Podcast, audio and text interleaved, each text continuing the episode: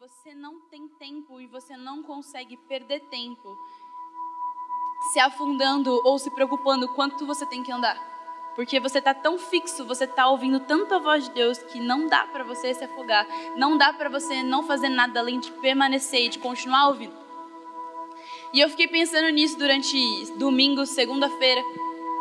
Terça-feira eu teria que voltar para a faculdade, eu fiquei internada mais ou menos uma semana. E eu faltei, então na terça-feira eu precisava voltar para aula. E na segunda-feira à noite eu entrei numa crise no meu quarto. Com muito medo, eu estou no último ano da faculdade, graças a Deus, mas é o meu último ano e o último ano de grandes decisões. Ano que vem vai ser um ano muito importante para mim, então eu comecei a pensar muitas coisas.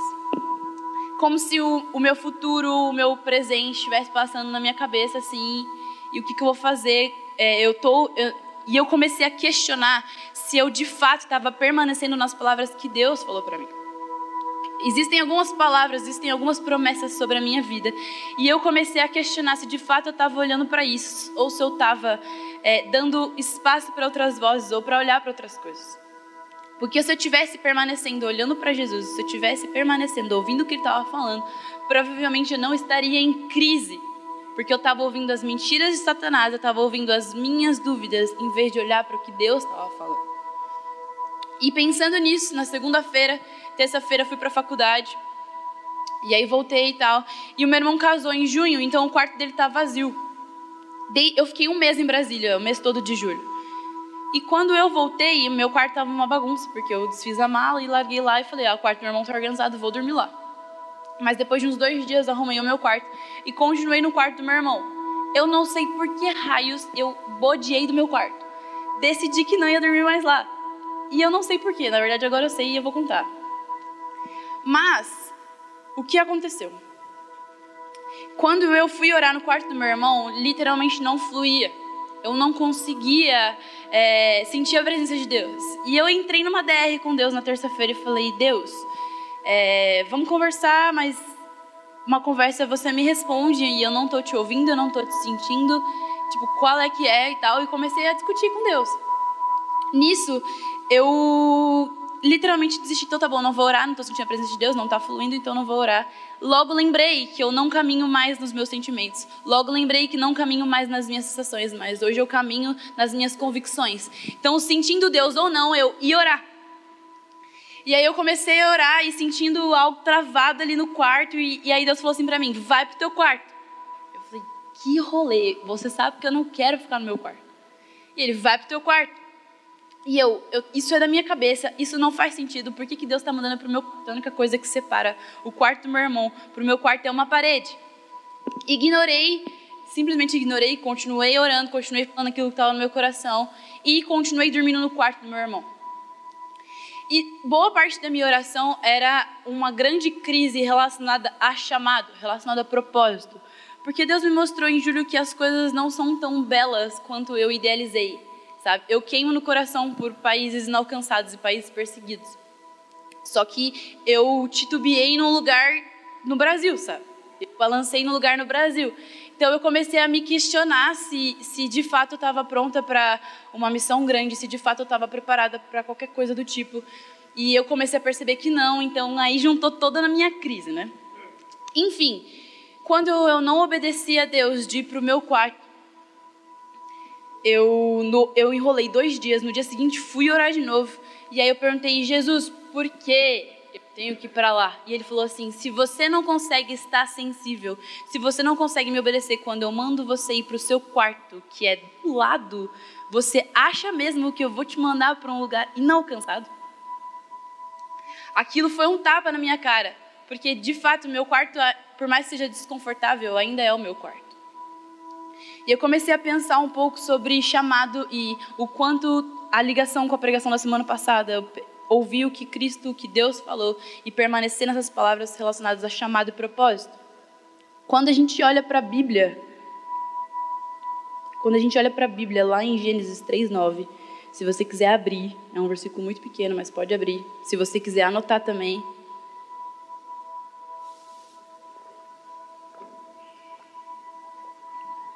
Gênesis 3:9. Diz assim: Mas o Senhor Deus chamou o homem, perguntando: Onde está você? O que, que foi isso? Adão e Eva pecaram e aí eles se esconderam da presença de Deus.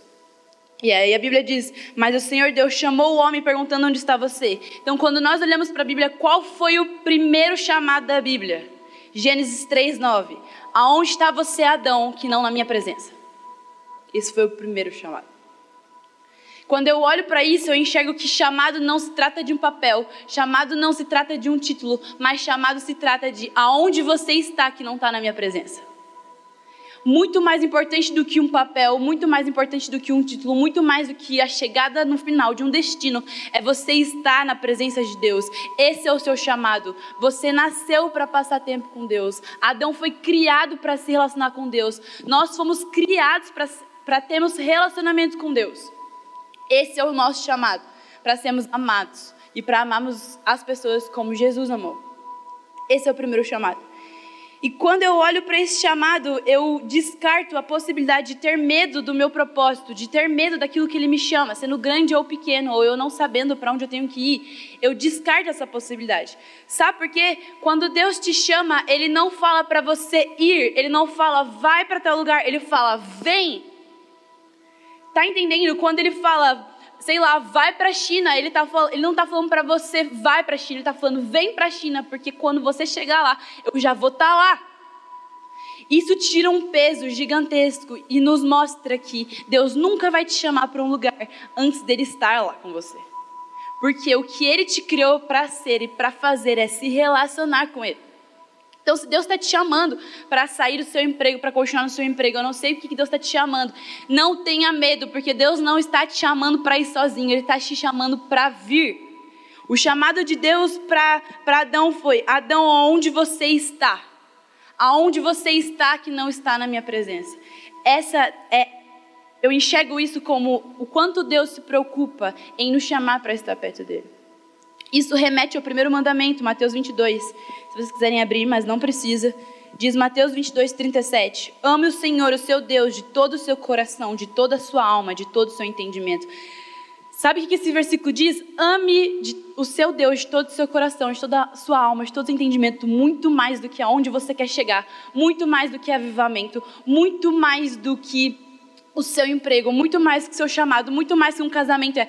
Ame o seu Deus de todo o seu coração. Esteja na minha presença antes de querer estar em algum lugar, antes de querer estar em uma posição. Vocês estão entendendo? Está todo mundo muito quieto. Enfim, quando eu olho para isso e eu, e eu busco alguém na Bíblia que viveu isso, eu encontro Abraão, em Hebreus 11, 8. Sabe o que, que, sabe que, que chama minha atenção em Abraão? É que Abraão viveu tudo que ele viveu. Sabe por que, que uma chave foi virada na vida de Abraão porque Abraão estava disposto a renunciar à promessa. Abraão estava disposto a renunciar ao chamado. Abraão estava disposto a, a, renunciar à sua promessa de descendência, de, de nação, para estar na presença de Deus, para ser obediente. E não ao contrário. E essa história me, me, me, impacta, porque muitas vezes eu estou muito mais preocupada em ver a minha promessa. Muitas vezes eu estou muito mais preocupada em, em ter um casamento que manifesta a glória do que estar com Deus. Muitas vezes eu estou muito mais preocupada em cumprir o meu chamado em outra nação do que passar tempo com Deus no meu quarto. E a verdade é que isso é completamente distorcido.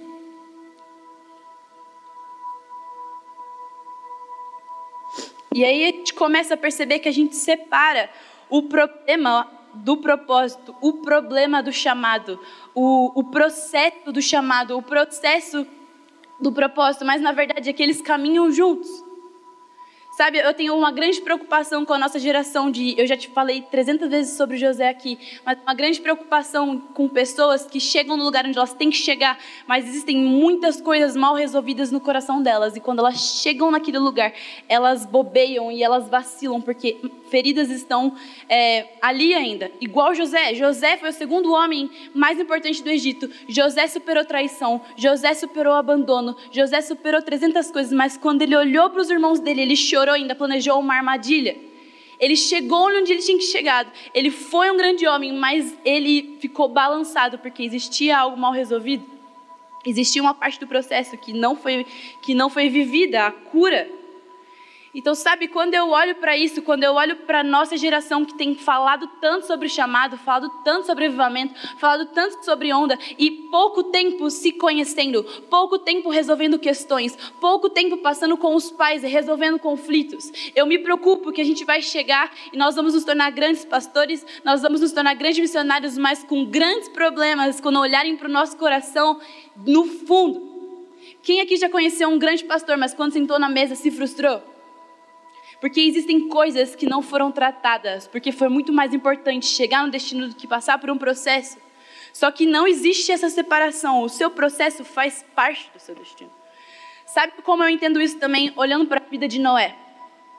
Olha que interessante, Noé ele construiu algo que as pessoas não entendiam, não viam, não viam e que não tinha objetivo. Ninguém entendia o que era e para o que servia, mas ele passou mais tempo construindo a arca do que dentro da arca ele passou mais tempo fazendo algo que ninguém entendia, que ninguém sabia qual era o objetivo do que dentro dela, salvo com, com a sua família.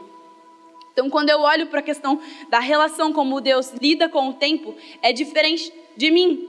A gente anseia por viver uma plenitude durante muito tempo, cumprindo o chamado, cumprindo o propósito, mas às vezes o que, tudo que Deus quer é que você passe mais tempo no processo do que vivendo aquela plenitude. Isso é muito doido, porque a gente fica indo em cultos e, e buscando sempre, é, eu não sei, mas buscando sempre cumprir exatamente.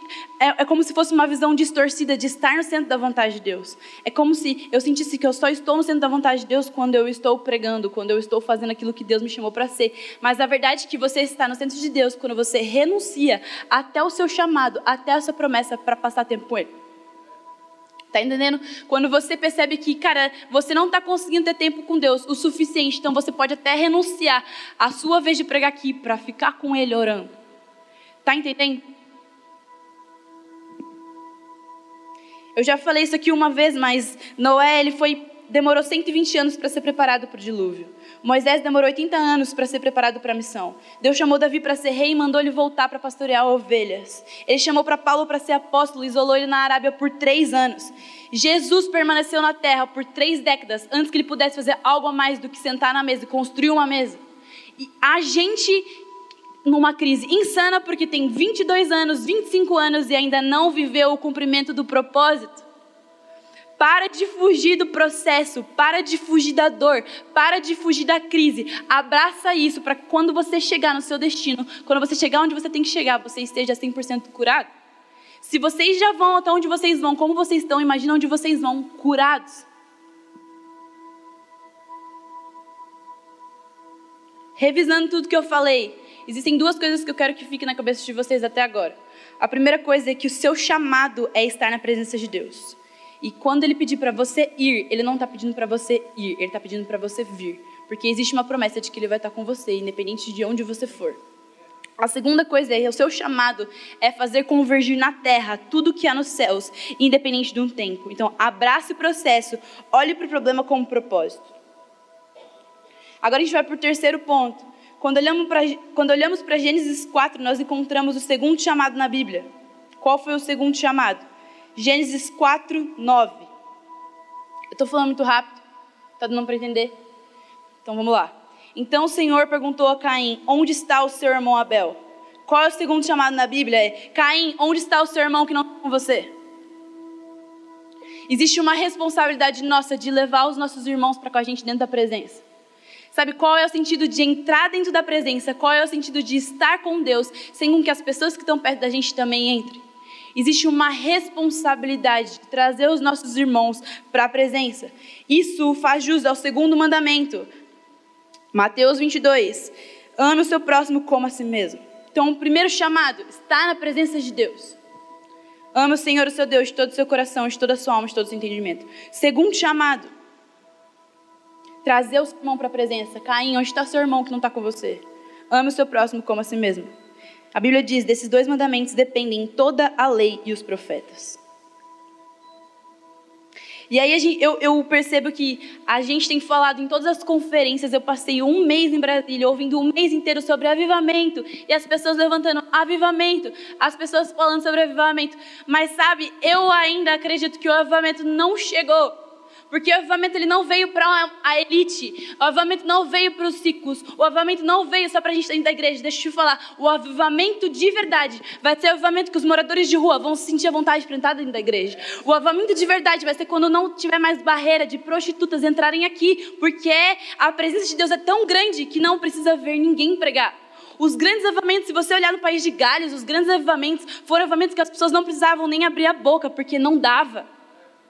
Sabe, o avivamento ele não vem conduzido, o avivamento ele não é um evento. O avivamento que a gente está falando hoje está eliminando o processo, se tornando um avivamento eventual. É como se existisse uma expectativa de que o avivamento vai ser um evento. Eu acredito no descende, eu vou no descende, mas eu não acredito que o avivamento vai ser um evento. O avivamento é transformação de caráter. O avivamento é quando eu tenho anseio em ler a Bíblia. O avivamento é quando eu busco Deus todos os dias. O avivamento é quando meu trabalho se converte, porque quando olham para mim, não tem como ver, não tem como ver nada além de Jesus. Isso é avivamento. E esse avivamento de hoje está eliminando essa transformação de caráter. Está eliminando essa responsabilidade de que quem entende primeiro paga o preço. Quem entende primeiro morre primeiro. Se você entendeu o que é avivamento, se você entendeu o que é manter essa chama acesa, então você é responsável por pagar o preço. Você é responsável de quando você não estiver se sentindo confortável ou quando você não estiver sentindo a presença de Deus, você é responsável e você morre primeiro. Você é responsável por levar essa presença para as pessoas, porque você não é mais movido por sensações, você não é mais movido por sentimentos, mas você é convicto de quem Cristo é, o que ele fez na sua vida e o que ele pode fazer pelas pessoas que estão perto de você. Voltando para a história do meu quarto, eu fiz outra pergunta para Jesus. Perguntei para ele por que, que era tão importante para ele eu voltar para o meu quarto. Porque eu sei que o Victor tinha uma intimidade com Deus lá. Eu sei que, tinha algo com, que ele tinha algo com Deus lá. Eu sei que ele construiu algo com Deus lá. Eu sei que o secreto dele muitas vezes era no estúdio, mas também era lá no quarto. Por que, que Deus queria tanto que eu fosse para o meu? E eu falei, Jesus, tá bom. Por que, que isso me parece tão fútil? Você pedir para que eu vá para o meu quarto? Tem tantas outras coisas para você falar para mim.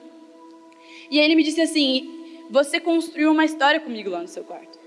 Quando você estava lá, eu te vi chorar. Eu estava lá, eu, eu vi a aflição do seu coração, eu vi o que você passou, nós construímos uma história. Foi lá que a gente construiu uma aliança.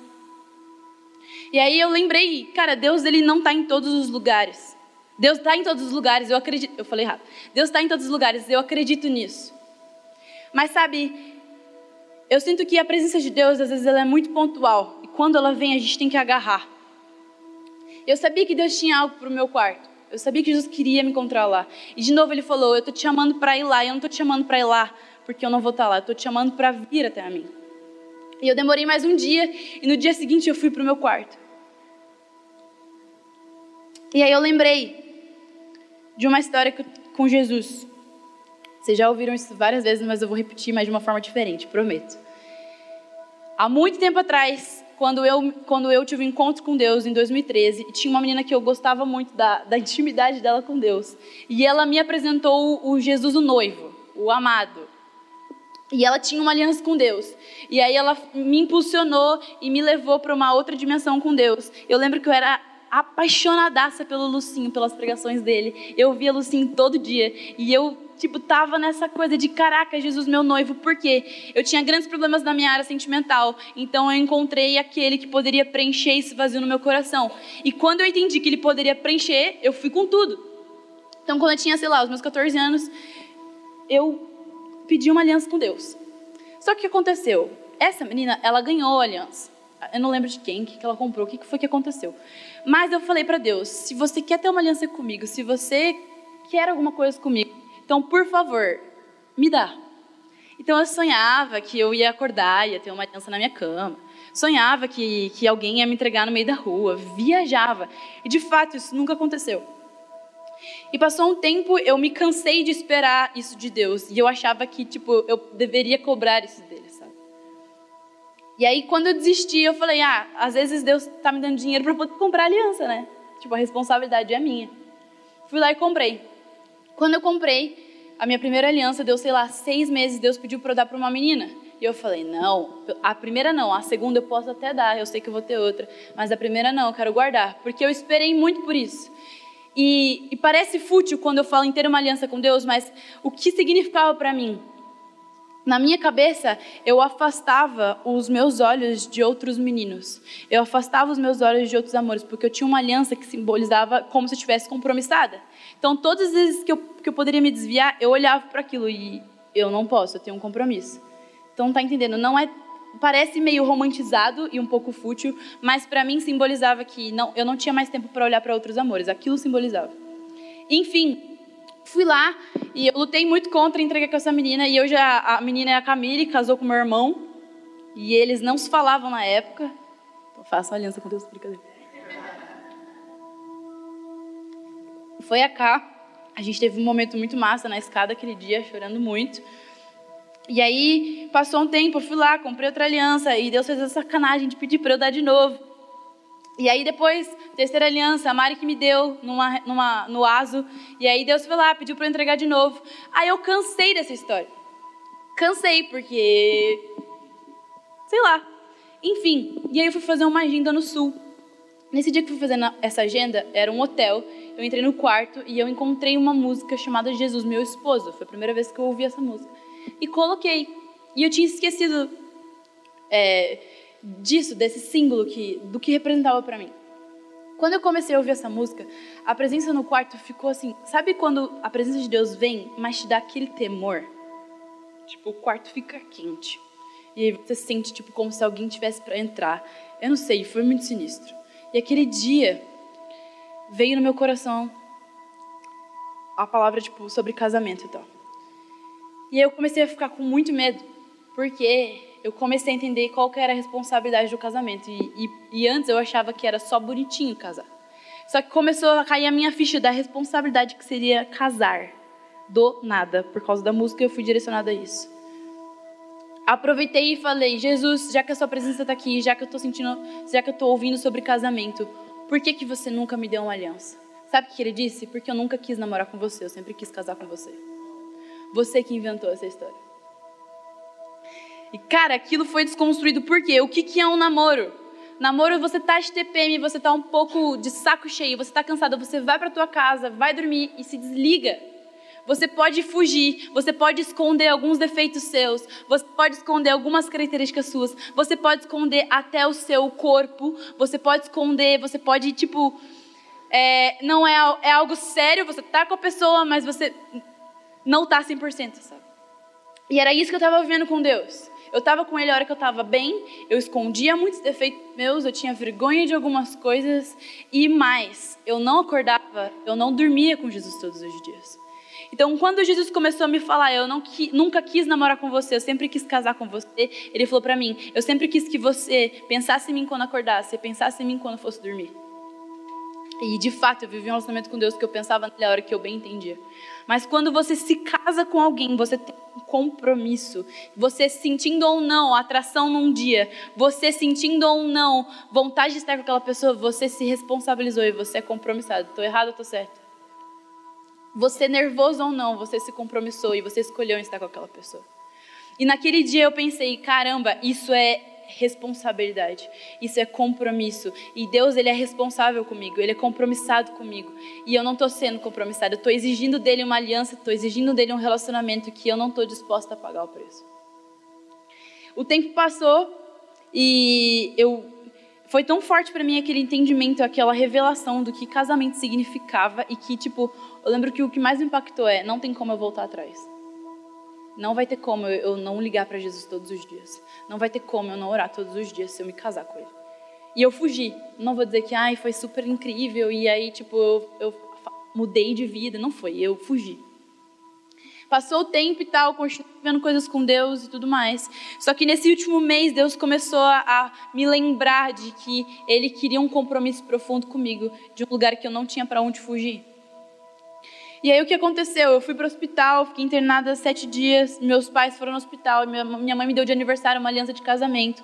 Meu pai orou comigo e disse: Você, você sentindo ou não vontade de fazer isso, Deus está confiando em você e você hoje é responsável e compromissada para corresponder o que Deus tem por você. E a gente orou naquele dia. Eu lembro que eu amei a ideia, foi muito bom, foi muito incrível, mas a primeira coisa que eu pensei, caraca, o que, que eu vou explicar para as pessoas?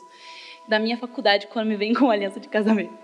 O que que eu, tipo, sei lá, veio várias coisas na minha cabeça, sabe? O que, que eu vou para as minhas amigas? Que paia, né? Tipo, eu tenho uma aliança de casamento com Jesus. E, tipo, aquilo que eu sempre achei incrível, por um momento ficou tipo, ai, velho, que tenso.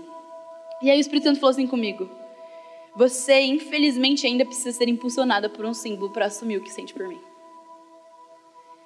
E aí o que aconteceu?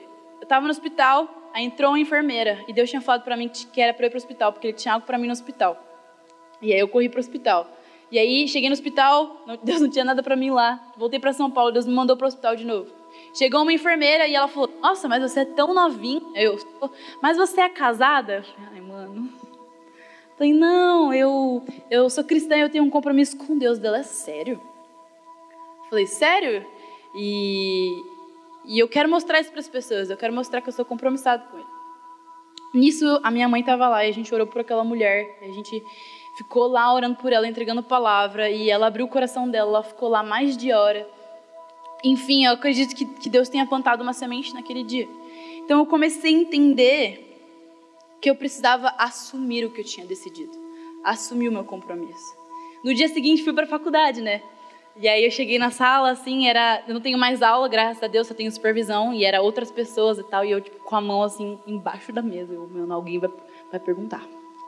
Aí estavam falando, era para se apresentar. Qual era o seu nome? O que você fazia do Vamos falar se é solteiro, se é casado, o que, que eu vou falar? Enfim, Espírito Santo, mais uma vez, você está sentindo vergonha de falar para uma galera que você é apaixonada por mim? Essa talvez possa ser a oportunidade de você falar assim: eu não sou casada, mas eu tenho um anel no meu dedo que representa isso, isso e isso. Jesus é isso e isso para mim. Eu estou te dando a oportunidade de uma porta muito mais fácil de entrar e falar de mim. Enfim, talvez você esteja pensando: ela está falando groselha e está romantizando o relacionamento com Deus. Deixa eu te falar. Se para você romance é uma pessoa ter que morrer para ter uma aliança, para mim isso ultrapassa o que é romance. Sabe? Para que Deus pudesse ter uma aliança comigo, para que eu pudesse responder essa aliança, alguém precisou morrer. E esse alguém não fui eu. Então, eu não estou romantizando o meu relacionamento com Jesus e nem o seu. Eu estou trazendo a verdade. Ele fez uma aliança e essa aliança custou a vida dele. E tudo que Satanás tenta fazer é fazer com que o seu relacionamento com Deus seja um código de, de conduta impossível de ser vivida ou um romance fictício. Mas a verdade é que ele é real e você tem uma responsabilidade sobre esse relacionamento. Quando a gente assume essa responsabilidade, quando a gente assume esse compromisso, esse compromisso ele traz consequências. Algumas consequências que eu sempre falo muito sobre constância, porque é algo que eu vivi muito na minha vida, é quando eu assumo um compromisso, eu sou constante, porque eu tenho que dormir e acordar com o meu marido todos os dias. Então não tem como eu ser inconstante, porque eu preciso me relacionar com Deus, porque nós somos um agora. Então não tem como eu virar a cabeça e, e tipo, ignorar. Não tem como a Camille chegar em casa e não se deparar com o Victor, não encontrar o Victor e, e fingir que ele não existe. Só se ela for muito birrenta. Mas é, eu acho que é praticamente impossível. alguma hora do dia eles vão ter que se encontrar. Então, quando eu me caso com Cristo, eu entendo que eu tenho uma responsabilidade. Essa responsabilidade, ela me traz de presente constância. E essa responsabilidade me traz de presente santidade, porque eu começo a entender que a santidade ela não, não tem a ver com o sofrimento ou com pagar o preço, mas significa ter prazer em Deus. Eu acredito sim que pagar o preço de algumas coisas, eu acredito sim, mas a partir do momento que Cristo lutou as minhas guerras, que Cristo morreu para que eu não precisasse sofrer determinadas coisas, eu não preciso mais ficar lutando para ter santidade. Eu vou explicar melhor. Quando eu me relaciono com Cristo, quando eu caso com Cristo, eu ganho de presente a consciência e ganho de presente a santidade. Sabe por quê? Porque num casamento, vou tentar explicar melhor. Eu tenho tanto prazer em Deus, tanto prazer em Deus que eu não consigo olhar para outra coisa.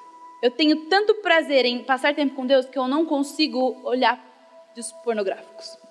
Eu encontro tanto prazer em Deus que eu não tenho coragem de deturpar o meu secreto. Estão entendendo onde eu quero chegar? Eu tenho tanto prazer em Deus que eu não tenho tempo e nem vontade de pecar. Porque isso não me dá mais prazer. Quando que a santidade vai ser o seu prazer? Quando você entender que você é responsável e quando você entender que você precisa ser compromissado com a presença.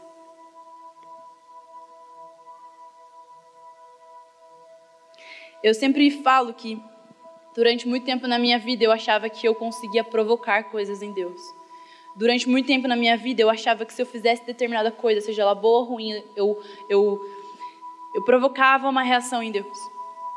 Só que quando a gente olha para a nova aliança, a gente olha para a aliança que Cristo fez em nós, a Bíblia diz em 1 João 4,10, se eu não me engano, Nisso consiste o amor, não em que nós tenhamos amado a Deus, mas em que Ele nos amou e enviou seu Filho como proteção pelos nossos pecados. Eu entendo que não existe nada que eu possa fazer de bom que faça com que Deus me ame mais, e nada que eu possa fazer de ruim que faça com que Deus me ame menos. Isso quebra a nossa, a nossa religiosidade. Então, assim como num casamento, você começa a parar de querer provocar reações e você começa a responder. Sabe por quê? Eu tenho certeza absoluta que se a Camille fizer café da manhã para o Vitor, o Vitor vai responder com uma louça lavada. Sabe? Eu tenho certeza que ela não faz determinadas coisas esperando que ele faça algo, ou ela não faz determinadas coisas para provocar que ele faça algo. Ela faz porque ama ele, ele responde porque ama ela. É assim que funciona um casamento saudável. Então, muito do nosso relacionamento com Deus está sendo fundamentado nas nossas boas ações ou nas nossas más ações. Quando a Bíblia diz em 1 João 4,10 que o que consiste é o amor, é o amor que Ele tem por nós, não o amor que nós temos por Ele. Então, eu vivo respondendo a Deus. Eu acordo de manhã e eu respondo aquilo que Deus fez por mim. Mas sabe qual é o nosso problema? A nossa geração é tão corrompida sobre relacionamento e amor que eu não me sinto digno e eu não me sinto amado o suficiente. É por isso que eu não respondo porque eu não dou espaço para Deus me amar. Eu não dou espaço para ele, para que ele me mostre tanto amor. Então eu fico o tempo todo querendo merecer, eu fico o tempo todo nessa culpa de eu não conseguir ler a Bíblia, o tempo todo nisso, nessa coisa pesada, porque eu não entendo que eu nasci para responder o que ele já fez. Ele morreu na cruz por você e você deve viver a sua vida respondendo a isso. O seu chamado é estar na presença de Deus. A sua vocação, as suas atitudes são respostas daquilo que ele já fez por você na cruz. As suas ações, tudo aquilo que você faz dentro da igreja, tudo aquilo que você faz no social, tudo aquilo que você faz é para convergir o que está no, o que tá no céu para a terra. Estão entendendo? Então, primeira coisa, seu chamado é estar na presença de Deus, ser amado por Ele, amar como Ele amou, entender que é vir e não ir, que Deus não garante a ausência de dificuldades, mas Ele promete estar com você onde Ele te chamar, porque Ele já vai estar lá antes. Segunda coisa, seu chamado é fazer convergir na terra tudo que há nos céus, independente do tempo. Abraçar o processo e olhar para o problema como propósito. A terceira coisa, devemos ser responsáveis, caminhar na convicção do que Ele é, do que Ele fez por nós. Responsabilidade de permanecer, de ser compromissado e de arrastar o outro para esse compromisso, de arrastar o outro para essa presença. Quarta coisa, existem distrações sim, mas se você vir com Ele, você vai permanecer. Seja responsável, colha o que a responsabilidade traz, esteja na presença. E de brinde receba constância e santidade e mais mil e uma coisas. Sabe, a única coisa que a noiva quer é apressar-se para o dia do retorno de Cristo. Quantos aqui estão sedentos pela volta de Cristo? Ou a gente está mais sedento por um avivamento aqui na terra, ou a gente está mais sedento por uma onda, ou a gente está mais sedento por algo. Mas, cara, gente, Cristo está chamando a igreja. A gente pode apressar esse retorno. Sabe, é mais importante eu estar na presença, mais importante eu estar com Ele do que todas as outras coisas. Enquanto Jesus não for o primeiro lugar, enquanto Jesus não for tudo, nós vamos continuar ouvindo falar de avivamento, nós vamos continuar ouvindo falar de onda, e essa onda nunca vai chegar, esse avivamento nunca vai chegar, porque as pessoas estão mais importantes com o evento, que quando ele chegar, as pessoas não vão notar que Jesus estava lá. Quem lembra quando Jesus estava lá e, tava, e, e, a galera do templo estava clamando pela presença dele e não perceberam que ele estava lá fora? Sabe, Jesus, eu, eu, o avivamento tem se tornado tão um evento que se Jesus estivesse sentado dentro desse evento, ele não vai ser notado, porque as pessoas estão mais preocupadas em cumprir seu chamado, em cumprir o seu propósito, em constituir família, do que estar na presença, do que estar com Ele. O quão disponível você está para que tudo tudo na sua vida, o que mais seja importante é estar com Deus, é amar Ele, é, é, é, fazer com que essa chama seja acesa no meu coração todos os dias. A Bíblia diz em Isaías 62, 5: Assim como o noivo se regozija por sua noiva, assim o seu Deus se regozija por você. 1 Coríntios 6, 19 e 20: Acaso não sabe que vocês não são de si mesmos, vocês foram comprados por alto preço? Efésios 5, 31 32: Os dois se tornarão uma só carne. Este é um mistério profundo. Refiro-me, porém, a Cristo e à igreja. Sabe, Deus está chamando um povo que levanta os braços porque conhece. Sabe por que, que muitos aqui não levantaram o braço na adoração? Porque não conhecem quem Deus é. Não é porque não estão sentindo. Porque se você não está levantando os seus braços, se você não está adorando, porque você não está sentindo, cara, você vai viver uma frustração, você vai viver inconstância, você vai viver se sentindo culpado, porque vai ter milhões de vezes que você vai entrar dentro do culto e você não vai sentir. Não é mais sobre sensações, não é mais sobre sentimentos, não é sobre o meu coração queimar ou não é. Eu sou convicta, eu estou convicta de quem Ele é, eu estou convicta do que Ele fez por mim. Eu sentindo ou não, eu levanto os meus braços porque eu sei o que Ele fez por mim, eu sei o que Ele faz em mim e eu sei que Ele vai fazer através de mim. Estão entendendo? Então eu, eu anseio para o dia que a gente vai subir aqui e todo mundo vai levantar os braços, e todo mundo vai subir na cadeira, e todo mundo vai ficar louco, porque entende racionalmente quem Cristo é. Viver em sentimentos, viver nas sensações representa imaturidade. Se você está aqui 30 anos, 30 cultos, e você ainda está na crise de, ai meu Deus, eu não estou sentindo Deus hoje, eu vou ter que ir lá para trás para, sei lá, orar mais quieto, eu vou ter que fazer tal coisa. Se você ainda está vivendo nessa, cara, eu sinto muito. Eu não tenho ideia de quando você vai sair dessa. Mas quando você literalmente assumir o compromisso, entender que você é responsável. Sabe essa música que você cantou? Nos tornamos responsáveis. A chama não vai apagar. Sabe, eu me torno responsável por fazer com que a chama não apague. Eu levanto os braços, eu canto, eu oro todos os dias, eu leio a Bíblia todos os dias, porque eu sou responsável. Chega, sabe? Chega da gente ficar clamando por algo que, que, que muitas vezes depende da nossa responsabilidade. Chega de chegar dentro do culto, sentar na cadeira e ficar nesse mimimi de não estou sentindo, a presença de Deus está vindo para todo mundo, mas não está vindo para mim. Fulano está chapado e eu não estou chapando. Sabe, chega disso. Você não está mais no tempo de ficar tomando mamá, não. Você está no tempo de ter alimento. E alimento é você fechar a porta do seu quarto, ler a palavra. Lá você vai conhecer quem ele é. Lá você vai entender o que, que ele fez. E por que você entendeu isso? Porque você conhece. O mínimo que você vai fazer é responder ele com os seus braços levantados. O mínimo que você vai fazer é pular. O mínimo que você vai fazer é gritar. Porque é amor demais. É grande demais. É bom demais para eu ficar parado. Quando você está apaixonado, você não mede limite, você não mede esforços para mostrar isso para a pessoa. Você não mede palavras. Sabe, eu, não é só sobre estar apaixonado por Cristo, mas é sobre saber quem Ele é.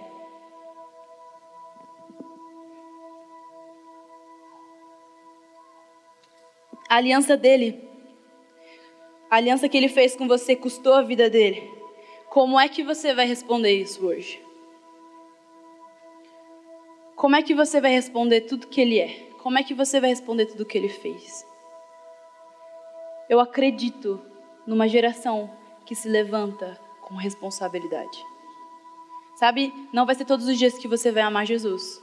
Não vai ser todos os dias. Quem mais aqui namora, gente? Quem, mais, quem aqui é casado? Só vocês dois? Aqui. Não vai ser todos os dias que o Cassius vai amar a Pamela. Não vai ser todos os dias que a Pamela vai amar o Cassius. Mas eles escolheram estar juntos. Eles escolheram estar juntos, independente do que eles estão sentindo hoje ou não. Talvez amanhã vocês estão completamente apaixonados, talvez no outro dia não, talvez no outro sim. Mas vocês optaram por estar juntos, vocês escolheram, porque você, Cássio, sabe quem a Pamela é. Você sabe que ela é única, você conhece as características dela. E você, Pamela, sabe quem o Cássio é. Você conhece e sabe que ele é único. Você sabe a importância que ele tem na sua vida. Então você escolheu passar o resto da sua vida com ele. E não tem volta. E eu sei que isso não te assusta, porque você sabe que Ele é o melhor de Deus para você. Não me assusta passar o tempo do resto da minha vida com Deus, porque eu sei que Ele é o melhor para mim. Eu sei que você sabe que Ele é o melhor para você. Então, se você quer mudar a sua vida, se você quer tomar decisões, se você quer tomar decisões debaixo da vontade dele, seja responsável. Se você quer tomar decisões de sair no emprego, ficar no emprego, de abrir não sei o quê, de fechar não sei o quê, seja compromissado. Se você quer, sei lá, viver um, um, um novo uma nova profundidade com Deus, seja responsável, seja compromissado. Feche a porta do seu quarto vai ler a Bíblia, sem vontade ou com vontade. Feche a porta do seu quarto vai orar com vontade ou sem vontade. Então quero pedir para que o louvor suba aqui.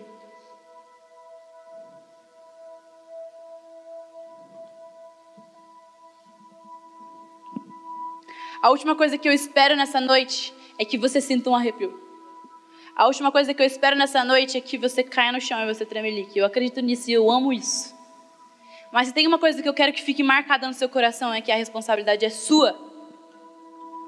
A responsabilidade, Deus já fez aliança.